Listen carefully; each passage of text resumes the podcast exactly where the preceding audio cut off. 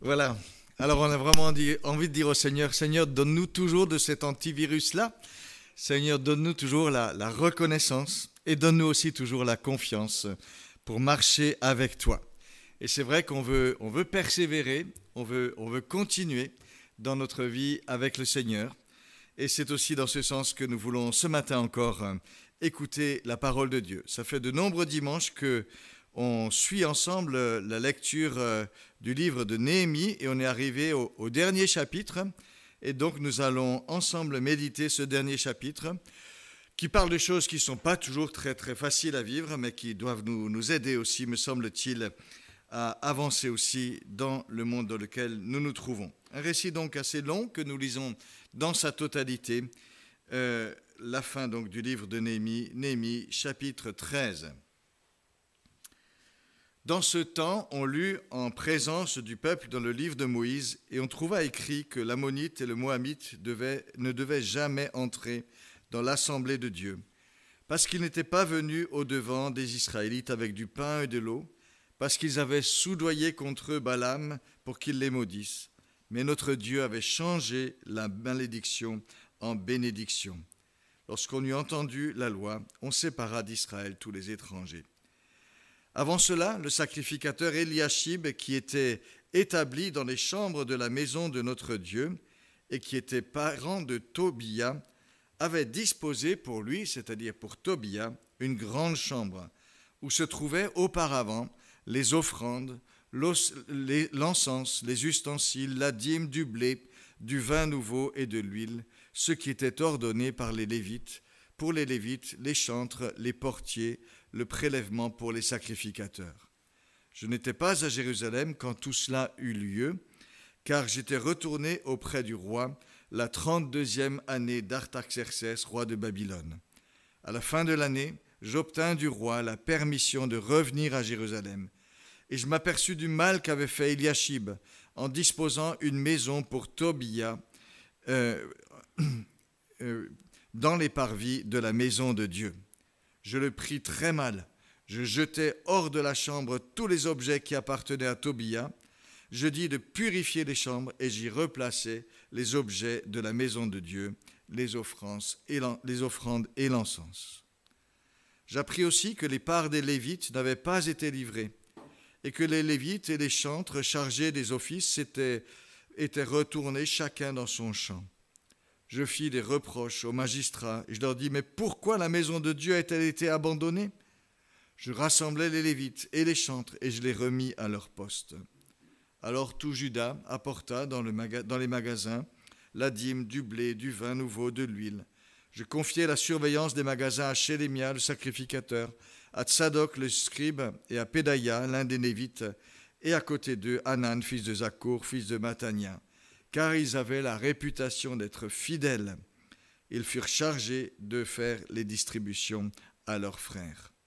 Souviens-toi de moi, ô mon Dieu, à cause de cela. N'efface pas les actes de piété que j'ai accomplis à l'égard de la maison de mon Dieu et de ses observances. À cette époque, je vis en Juda des hommes fouler le pressoir pendant le sabbat rentrer des gerbes, les charger sur des ânes, de même que du vin, des raisins, des figues, toutes sortes de fardeaux, et les amener à Jérusalem le jour du sabbat. Je leur donnais des avertissements le jour où ils, vendaient leurs denrées. Il y avait aussi les Tyriens qui habitaient là, qui apportaient du poisson, toutes sortes de marchandises, et qui les vendaient le jour du sabbat aux Judéens et à Jérusalem. Je fis des reproches aux grands de Juda, je leur dis, que signifie cette mauvaise action que vous faites en, profanant le jour du sabbat? N'est-ce pas ainsi qu'ont agi vos pères? Notre Dieu a fait venir tous ces malheurs sur nous et sur notre ville, et vous, vous augmentez sa colère contre Israël en profanant le sabbat. Puis dès que les portes de Jérusalem furent dans l'ombre avant le sabbat, je dis d'en fermer, les, les battants, et je dis de ne les ouvrir qu'après le sabbat je plaçai quelques-uns de mes jeunes serviteurs aux portes euh, pour empêcher l'entrée des fardeaux le jour du sabbat.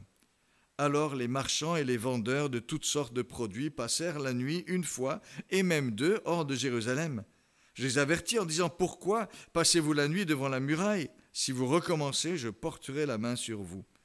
Dès ce moment, ils ne vinrent plus pendant le sabbat. Je dis aussi aux Lévites de se purifier et de venir garder les portes pour sanctifier le jour du sabbat. Pour cela aussi, souviens-toi de moi, ô mon Dieu, et protège-moi selon ta grande bienveillance. À cette même époque, je vis des Juifs qui avaient pris des femmes asdodiennes, ammonites, moabites. La moitié de leurs fils parlaient l'asdodien et ne savaient même pas parler judéen. Ils ne connaissaient que la langue de tel ou tel peuple.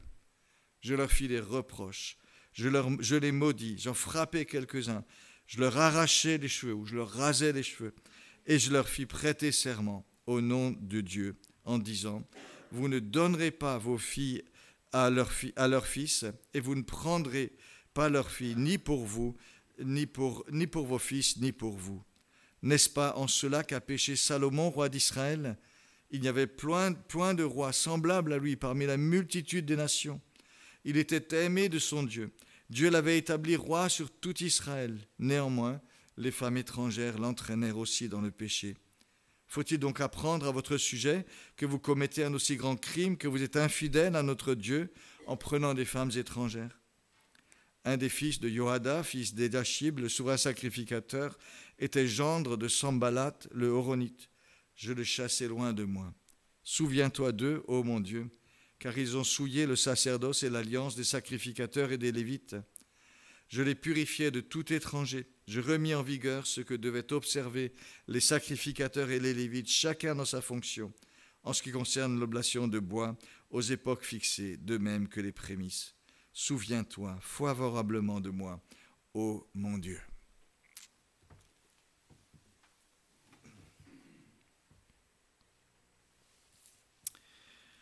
Comment garder une foi vivante alors que de partout, on nous propose tout ce qu'il faut pour vivre sans Dieu?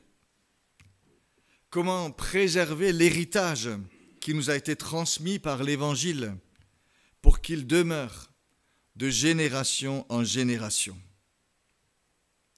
Notre foi semble parfois être comme ces fleurs improbables qui tiennent là où on ne les attend plus, là où on ne leur cultive pas forcément un espace tout réservé, là où tant de choses s'imposent et prennent la place. Comment donc demeurer vivant, se préserver, durer? On connaît la recette qui permet d'ébouillanter une grenouille sans qu'elle s'échappe. On la place dans l'eau tiède, ce qu'elle accepte avec bonheur. On réchauffe progressivement l'eau, ce qu'elle supporte de palier en palier tout en s'affaiblissant. Vient le moment où la température est trop élevée et devient mortelle pour la grenouille, mais qui n'a plus la force alors de se dégager. Et cette parabole nous, nous, nous rappelle combien notre environnement peut nous envelopper, nous endormir dans son confort, nous rendre vulnérables jusqu'à nous perdre nous-mêmes. Comment garder une foi vivante alors que de partout on nous, propose tout ce qu'il faut pour vivre sans Dieu? Cette question nous est posée à des siècles de distance par ce dernier chapitre du livre de Néhémie. Nous avons suivi le combat de Néhémie pour relever le peuple de Juda, lui donner une sécurité. Ensemble, ils ont rebâti la muraille de Jérusalem. Mais ils ont fait plus, ils ont aussi donné des bases nouvelles à leur foi, une refondation. Ils se sont affermis dans leur identité en tant que peuple de Dieu. Ils ont remis au centre la parole de Dieu et ils se sont engagés à vivre fidèlement selon cette parole. Tout cela été vraiment vécu. Et que découvrons-nous?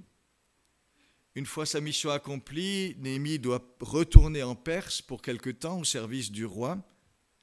Et quelque temps plus tard, probablement le délai se compte en années, il revient à Jérusalem. Et c'est pour découvrir que tout ce qui avait été mis en place, tous ces engagements, tout cela est sans lendemain. Tout ce qu'ils avaient décidé et choisi d'un commun accord pour honorer le Seigneur et suivre sa parole, a été abandonné. Il n'en reste plus rien.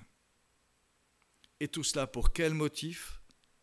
Pour se conformer au milieu ambiant, pour être en phase avec les populations environnantes et faire du profit, gagner de précieux bénéfices. Rappelons leurs engagements.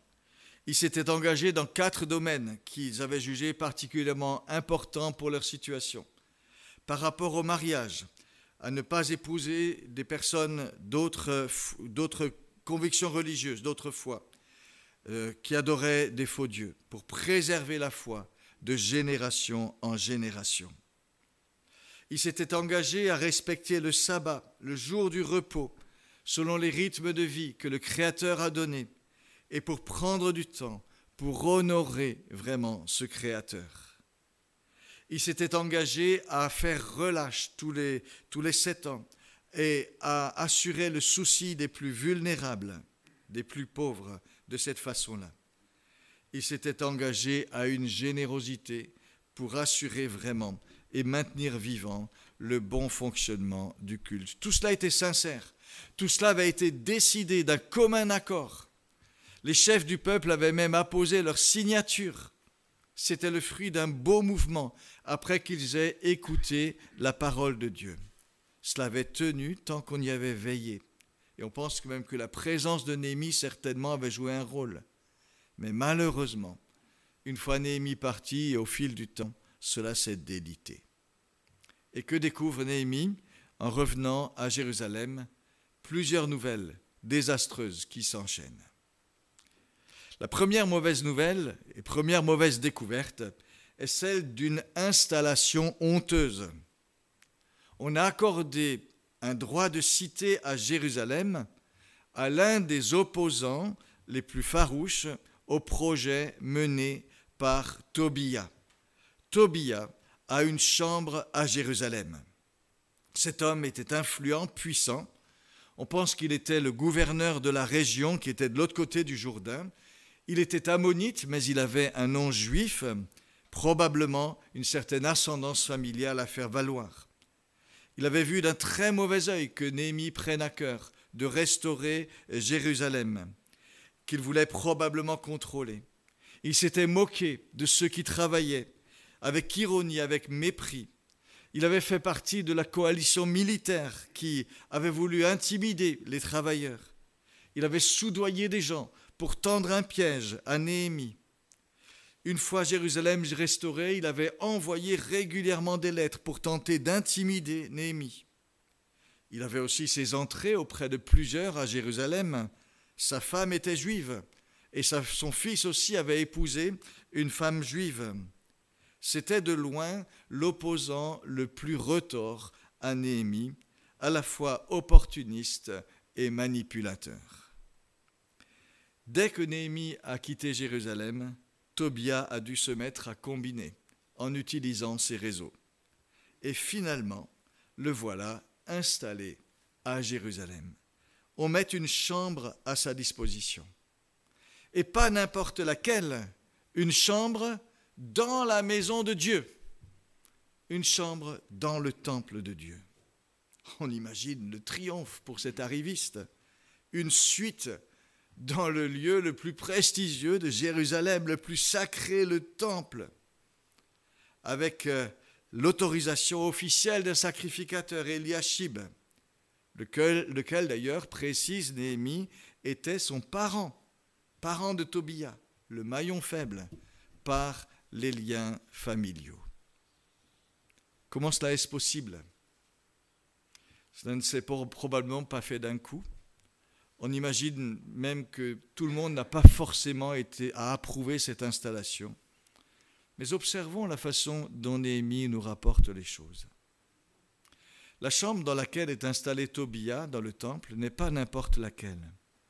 C'est, précise Néhémie, une grande chambre dans laquelle se trouvaient auparavant les offrandes, les ustensiles, la dîme du blé, du vin nouveau et de l'huile. Qu'est-ce que cela veut dire? Cela veut dire qu'avant que Tobia s'installe, on avait déjà laissé filer les choses. Les offrandes les dîmes avaient cessé peu à peu d'être apportées au temple. Les espaces qui servaient à entreposer cette générosité, ces dons pour la maison de Dieu, étaient vides, étaient inoccupés. Plus encore, les Lévites qui, dépendaient de, cette générosité du peuple pour vivre ne pouvaient plus exercer leur ministère dans le temple. Et Néhémie le dit, il le découvre, ces Lévites étaient retournés dans leur village, chacun dans son champ. La maison de Dieu avait été abandonnée. C'est ce que Néhémie reproche. Pourquoi la maison de Dieu a-t-elle été abandonnée? Et tout a commencé par se, se laisser aller. On ne s'est plus trop préoccupé de la maison de Dieu, de son œuvre. Chacun a commencé à, chercher un peu d'abord sa petite vie, assurer sa vie, son confort, ses intérêts. Se laisser aller à créer un vide, une désaffection, une perte du sens aussi certainement qu'il y a à servir Dieu. Sont restés dans le temple les, prêtres, pas les lévites, hein, les prêtres, qui certainement euh, assurent le service minimum. Et c'est tout cela qui permet à Eliashib, l'un des prêtres, parent de Tobia, d'installer Tobia dans, dans, les locaux du temple dont il a la responsabilité. Personne ne, ne réagit vraiment. Et c'est ainsi qu'on arrive à cette situation incroyable où un homme comme Tobia peut agir à sa guise dans Jérusalem, exercer son influence en toute légitimité avec sa suite Airbnb assurée gratuitement dans un temple où tout est réduit au service minimum. Néhémie, nous l'avons vu, devra réagir vigoureusement. Et on le voit faire vraiment le grand ménage, sans pincette, sans état d'âme. Je jetais hors de la chambre tout ce qui appartenait à Tobia, j'ai purifié la chambre, j'ai replacé les objets de la maison de Dieu. Et il remet en place tout ce qui permet le service. L'action est vigoureuse, enflammée. C'est le zèle pour la maison de Dieu qui alime Néhémie et le, refus de voir quelqu'un comme Tobias s'infiltrer et se rendre acceptable. Et l'on pense ici à Jésus, qui lui aussi a vigoureusement balayé tout ce qui dans le temple était inacceptable. Ma maison sera appelée une maison de prière pour tous les peuples, mais vous en avez fait une caverne de voleurs.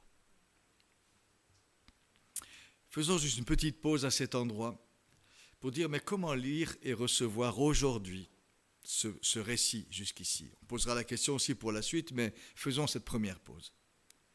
Et je dirais que la première chose, c'est quand même la question euh, des, des lendemains de nos engagements. Quel lendemain pour nos engagements C'est un peu humiliant de voir comment, après des engagements sincères comme ceux qu'avait pris le peuple de Jérusalem, tout peut s'effriter.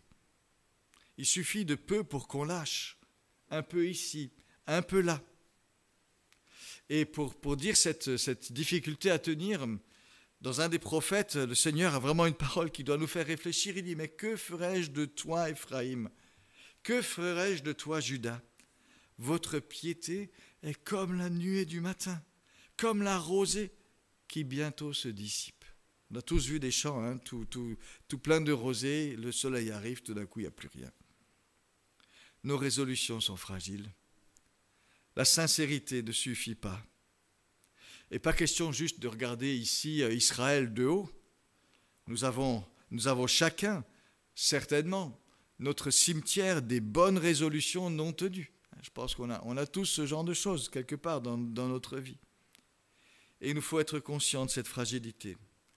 Savoir demander pardon pour cela, pour ces légèretés par moments. Demandez aussi à Dieu vraiment par son esprit de nous fortifier pour ce qui est bien, de créer, de maintenir en nous le vouloir et le faire comme il veut le faire. De ne, demander à Dieu aussi de ne pas nous laisser tranquilles, de nous rappeler nos promesses, nos engagements. De temps en temps, je fais ça. Seigneur, ne me laisse pas tranquille, s'il te plaît. Il est utile aussi parfois de faire des points de route. Où est-ce que j'en suis par rapport à ce que j'avais dit, à ce que je souhaitais? On voit aussi ici le rôle d'une personne, le soutien des autres. Néhémie guidait le peuple, rappelait le cap. Sa constante certainement à, aider à rester sur les bons rails. Et son absence a révélé un peu la fragilité des dispositions d'une partie au moins du peuple. Alors nous devons veiller à ce que notre piété ne soit pas dépendante des autres, mais quand même reconnaître aussi que le soutien des autres, que la réalité de l'Église, par exemple, fait partie des moyens qui nous sont donnés pour nous rappeler à nos engagements régulièrement, quand on vient au culte, quand on écoute la parole, quand on se retrouve ensemble pour servir Dieu. Ça doit nous encourager, nous maintenir en éveil. Veillons en tout cas en ces temps où nous sommes un peu plus livrés à nous-mêmes. Veillons à ce qu'il ne nous arrive pas la même chose qu'au peuple de Jérusalem après le départ de Néhémie pour la Perse, n'étant plus portés de la, de la même façon par le mouvement général, ils ont laissé filer les choses tout doucement et se sont installés dans une sorte de, piété de service minimum et dans un état d'esprit de service minimum. Veillons à cela. Cette pandémie euh, et ses limitations peuvent nous engourdir Continuons à donner une belle place au Seigneur dans nos cœurs, sanctifiez dans vos cœurs Christ le Seigneur. C'est une première question. Une deuxième question, me semble-t-il, que nous pose ce texte est de savoir ce que nous invitons dans notre vie. Tobia est invité à demeurer dans le temple de Dieu alors qu'il n'a aucune place à cet endroit-là, aucun droit et qu'il recherche tout autre chose que de glorifier le Seigneur. Quels sont les objectifs de, cet homme? C'est certainement d'abord de renforcer sa propre influence. Et surtout, me semble-t-il, il veut réduire le peuple de Dieu à n'être qu'un peuple comme les autres, avec lesquels il pourra interagir, avec lesquels il pourra commercer et, faire valoir ses propres intérêts. C'est ça le souci d'un homme comme, comme Tobia. Il n'a de Dieu que la terminaison de son nom, Tobia, il y a, Yahweh dedans, euh, mais c'est tout ce qu'il a de Dieu, cet homme. Et l'inviter dans le temple où Dieu fait sa demeure, c'est une offense, mais c'est aussi une influence qui, est un danger.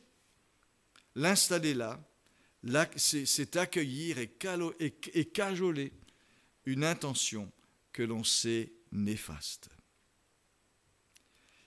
Si on, si on, parle du temple de Dieu aujourd'hui, dans une pensée biblique, ce n'est pas du côté des bâtiments faits de main d'homme qu'il faut réfléchir. La résidence de Dieu, ce sont des personnes. C'est nous. Si nous avons ouvert notre vie au Seigneur, nous devenons une habitation de Dieu en esprit. Nous sommes le temple du Saint-Esprit. Son esprit fait sa demeure en nous, avec comme but de nous accompagner au jour le jour de nous soutenir, mais aussi de nous transformer.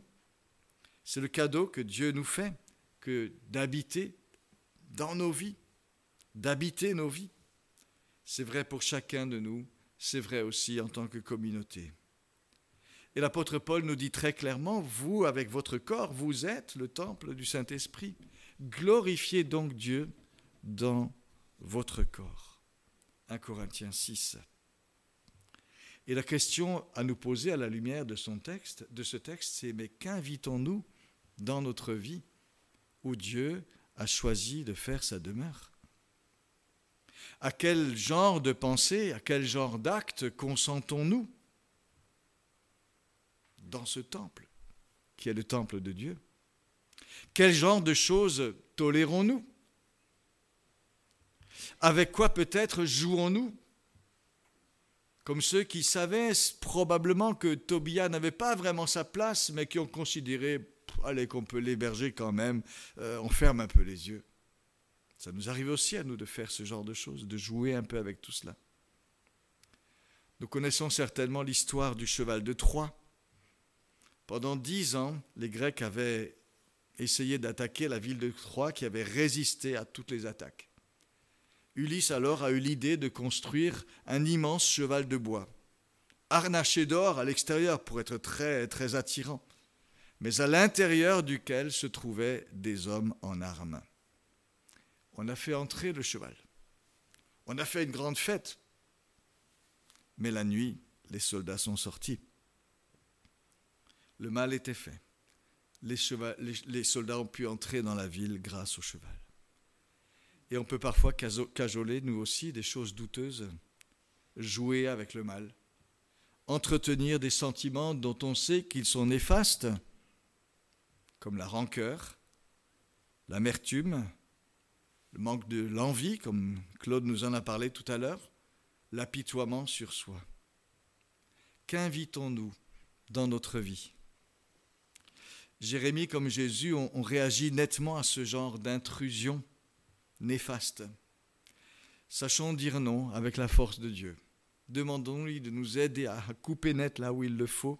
Demandons à Dieu la, force, la vigilance de, de bons antivirus dans ce domaine-là aussi. Refusons la complaisance avec le mal. Ne donnons pas accès au diable par légèreté. N'attristons pas le Saint-Esprit qui est là. Et pareil, en tant que communauté, nous sommes le temple de Dieu, du Dieu vivant. Là aussi, veillons à ne pas laisser s'installer ce qui n'a pas sa place dans la maison de Dieu, des querelles de personnes, des ambitions, des rivalités, l'esprit de jugement, le découragement, la médisance. Que toute méchanceté disparaisse du milieu de vous, disait l'apôtre Paul. Nous devons avoir à cœur de ne pas souiller ce que Dieu choisit d'honorer de sa présence. Je crois que c'est aussi quelque chose que nous apprend ce texte avec cette, intrusion de cette, ce Tobia, avec ses intentions tellement, tellement mauvaises euh, et, tordues, qui a sa place dans le temple.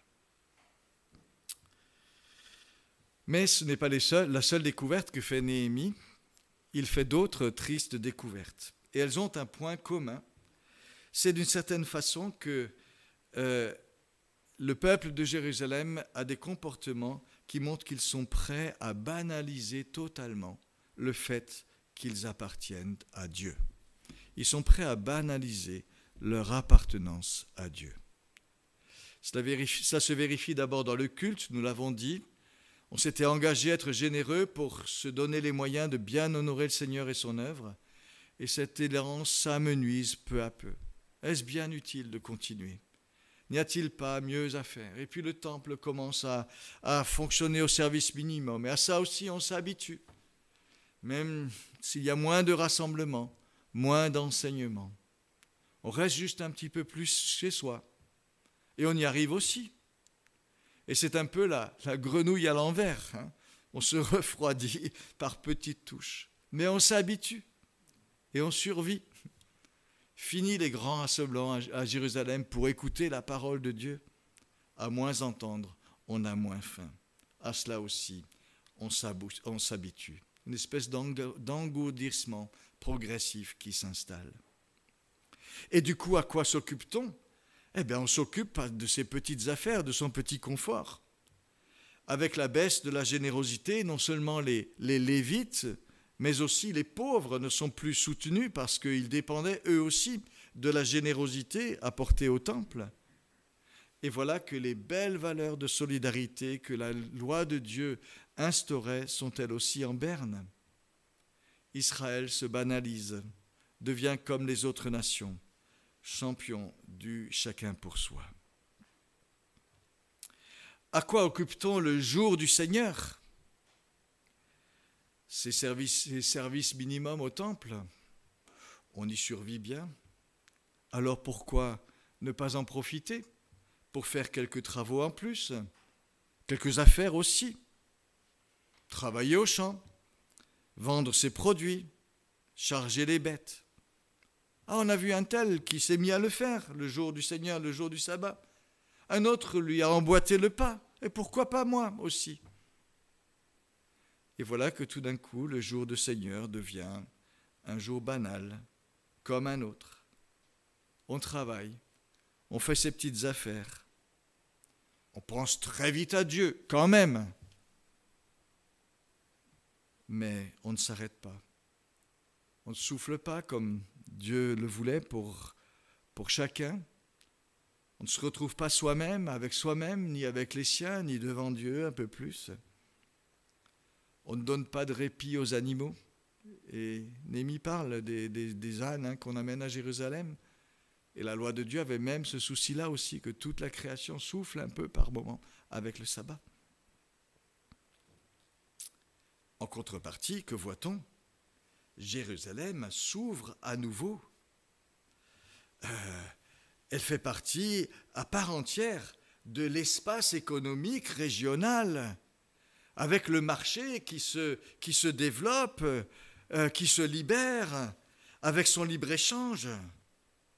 Fini enfin ces bondieuseries encombrantes qui entravaient l'essor économique un jour par semaine. C'est régal pour Tobia, Geshem, Sambalat, tous ces gens qui se frottent les mains. Le marché est ouvert à nouveau. Et plein de petits Tobia, de petits Geshem, de petits Sambalat en Israël, convertis à la priorité de l'économique et de l'argent, comptent et recomptent leurs gains chaque samedi soir. Tout est plus fluide. C'est ouvert, le grand marché. Mais où est donc ton âme, peuple de Jérusalem? Où est donc ton âme? Banalisé. Tout est banalisé. L'appartenance à Dieu ne compte plus, ne fait plus de différence. Et il en va de même pour les familles, pour les mariages. Là aussi, on veut des espaces plus ouverts s'allier librement aux familles non juives bien implantées dans la région avec leurs terres, leur patrimoine, faire des alliances plus larges, gagner un peu plus d'influence, de reconnaissance. On crée donc des alliances par mariage. Mais on banalise totalement la question spirituelle. Elle est passée par, par pertes et profits. Et Néhémie découvre des femmes asdodiennes, ammonites, moabites, qui, après avoir épousé des, hommes du peuple d'Israël, ne savent même pas l'hébreu et éduquent leurs enfants dans leur langue, dans leur culture, dans leur religion. Alors oui, c'est ouvert, c'est fluide, ça circule, mais comment maintenir une identité? Comment maintenir vraiment la foi de génération en génération? Comment? Comment rester fidèle à la révélation que Dieu a donnée, à ce que Dieu a fait connaître Comment le transmettre? De plus, on appartenait à cette époque-là au peuple de Dieu par naissance et non par choix personnel. Quel est donc l'avenir de la foi d'Israël si des enfants éduqués dans une foi totalement contraire sont des membres à part entière du peuple de Dieu parce qu'ils le sont par naissance? Ils, appartiennent de plein droit au peuple d'Israël et ils ne connaissent même pas la révélation du Dieu d'Israël. Mais voyez, il y a donc des enjeux très importants, enjeux identitaires, enjeux pour l'avenir. Et tout cela, c'est banalisé. Et tout cela, c'est laissé de côté. Mais cela fait un tout. On gomme les différences. On banalise l'appartenance au peuple de Dieu et ses conséquences. Et comme par hasard, qui est-ce qui surgit Qui est le grand rassembleur de ces, espaces nouveaux, de ces espaces ouverts? Qui est le grand rassembleur? C'est l'argent. C'est l'argent, le profit, l'augmentation du patrimoine, la priorité de l'économique sur l'humain et le spirituel. Et avec ça, l'égoïsme souvent du chacun pour soi qui n'est jamais loin quand on prend ces rails-là. Ces rails dont précisément la sagesse de Dieu veut nous préserver. Voilà, me semble-t-il, la situation que Néhémie euh, découvre là, à ce moment-là. Il comprend très vite les, les enjeux de la situation et on le voit réagir vraiment énergiquement. Il réagit énergiquement, clair, immédiatement. On le voit d'abord fermer les portes de Jérusalem le soir au, début du sabbat. Il laisse les marchands dormir dehors. Il dit allez, dormez dehors. Il menace d'utiliser la force s'il persiste. On les voit qui, passent une nuit dehors euh, en disant on va attendre demain matin, peut-être ça va s'ouvrir. Eh ben non, loupé. Des mesures immédiates pour tout stopper, qui s'accompagneront aussi d'un enseignement sur les enjeux de fond. En ce qui concerne les mariages, nous l'avons vu aussi, son action publique est forte, elle nous surprend. Je fis des, reproches, dit-il, à, tous ces gens qui avaient agi comme cela aux hommes. Je les maudis. Et quand il dit maudire, ça veut dire savant, je leur dis tout le mal que la, que la loi de Dieu disait de ces choses-là. Mais il continue en disant, j'en frappais quelques-uns. Je leur ai arraché les cheveux. Et vraisemblablement, c'est plutôt, je leur, je leur ai tondu la, tête. Probablement, c'est une sorte de, tonsure hein, qu'on leur fait infamante. Et je leur fis prêter serment de ne pas reproduire cela pour leurs enfants. Une réprimande vide, vive, publique, il faut marquer le coup. Pourquoi Néhémie frappe-t-il certains? Est-ce qu'il s'énerve? Est-ce qu'il réagit avec, arrogance? Est-ce qu'il est, est, qu'il, est réagit à une arrogance de leur part? On ne le sait pas vraiment. On ne le sait pas vraiment. Mais il est tout entier dans cette chose qu'il faut faire arrêter, qu'il faut cesser à cause de, l'avenir du peuple d'Israël qui en dépend, pour une bonne part. La tonsure publique, si c'est cela donc qu'il inflige, est une marque déshonorante, c'est sûr, mais remarquons-le temporaire, temporaire quand même. J'aimerais aussi remarquer que ce sont les hommes à qui il fait ça, et non pas les femmes, ce qui est quand même pas mal, hein, parce que souvent c'est dans ce sens-là que, ça va. Euh, c'est eux qui sont responsables, ils sont pris à partie. Par contre, contrairement à Esdras, qui avait affronté la même situation quelques années auparavant, euh, Néhémie n'exigera pas le divorce de ces couples. Et on peut penser que c'est par souci des enfants. Il prend donc une, mesure, euh, on va dire, publique plus forte, plus, visible, plus forte que qu'Esdras, mais en même temps une mesure légale moins sévère. Et c'est l'équilibre qu'il trouve dans cette situation-là. Il espère ainsi stopper le mouvement, le circonscrire à ce qui s'est passé là, de dire ça s'est passé là, ok, on ne change pas la chose, mais que cela ne se reproduise plus, que ça n'aille pas plus loin. Il me semble que c'est ainsi que Némi essaye d'agir. Ça nous rappelle, quand on compare Esdras, Némi dans, dans ces actions-là, que dans certaines situations difficiles, on essaye de faire au mieux, ou au moins mal, ou au moins mal. Némi, me semble-t-il, ici est un exemple pour sa lucidité, pour sa façon de prendre au sérieux ce qui doit être pris au sérieux. Pour le reste, on peut relever son honnêteté. Il dit simplement ce qu'il a fait. Et je dirais que, quant au moyen de, la façon d'agir, que nous demandions simplement à Dieu qu'il nous aide dans des situations tendues ou difficiles que nous pouvons connaître à trouver les bonnes attitudes, qui ne sont pas toujours faciles, les bons gestes qui ne sont pas toujours faciles, les bons équilibres, les bons arbitrages qui ne sont pas toujours faciles à trouver, et jamais totalement écrit d'avance. Voilà en tout cas ce que Néhémie fait, mais il garde au sérieux les enjeux de l'avenir de son peuple. Il veille et il agit vraiment. Et ça nous pose quand même de nouveau cette question que nous posait au début, que nous posions au début, mais comment garder une foi vivante et une foi fidèle alors que partout de nous, autour de nous, on nous propose tout ce qu'il faut pour vivre sans Dieu, alors que la, tendance à l'uniformisation est de partout et de partout, de partout. En ce qui nous concerne, notre souci doit être d'honorer encore et toujours le beau nom de Jésus que nous portons. Et je termine peut-être simplement avec cette dernière pensée.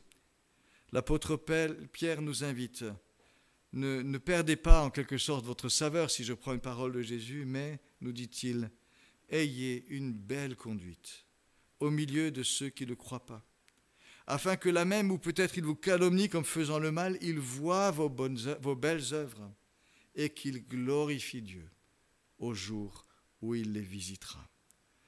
Je trouve que c'est vraiment pour nous une invitation à valoriser ce que nous sommes, à valoriser notre identité de peuple de Dieu et à le faire vraiment au milieu de ce monde qui se veut tellement uniformisant.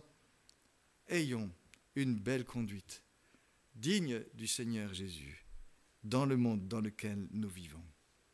Et l'apôtre Paul continue un peu plus loin en indiquant ce qui est probablement la source profonde, la source intime d'une telle manière de vivre. Sanctifiez dans votre cœur Christ le Seigneur. Qu'est-ce que ça veut dire sanctifier Christ le Seigneur dans votre cœur? Laissez-lui la place centrale. Valorisez sa présence. Appréciez le fait qu'il donne à sa juste valeur le fait qu'il soit là dans vos cœurs. ôtez de votre cœur ce qui l'attristerait.